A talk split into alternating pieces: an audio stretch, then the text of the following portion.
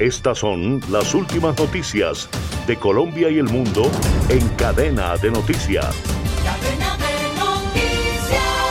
El Instituto Nacional de Vigilancia de Medicamentos y Alimentos INVIMA en una alerta sanitaria prendió las alarmas tras conocer una denuncia del, del producto gomas de gelatina Trilly Big Bold Beers que tendrían componentes activos de cannabis sin la debida autorización sanitaria.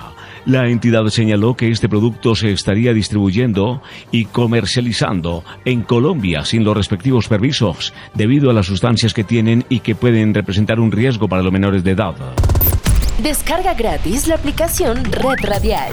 Ya está disponible para Android y encuentras siempre una radio para tu gusto.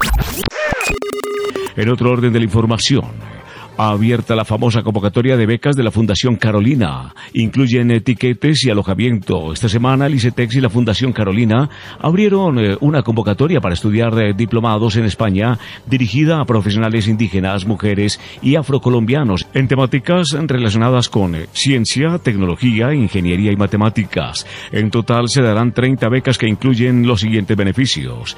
Billete de ida y vuelta en clase turista a España desde la ciudad de Bogotá seguro médico no farmacéutico, matrícula de programa académico, alojamiento en habitación doble, alimentación durante la estancia. Los interesados podrán postularse a las becas hasta el 24 de septiembre y se tiene presupuestado que empiecen a estudiar en Salamanca, España, a partir del 6 de noviembre.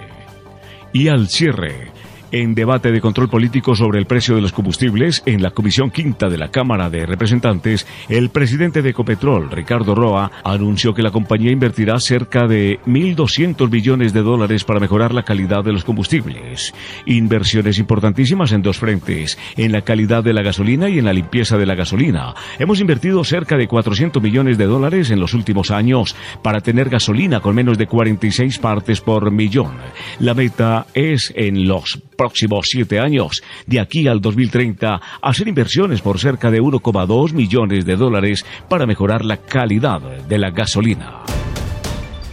Estas fueron las últimas noticias de Colombia y el mundo en cadena de noticias.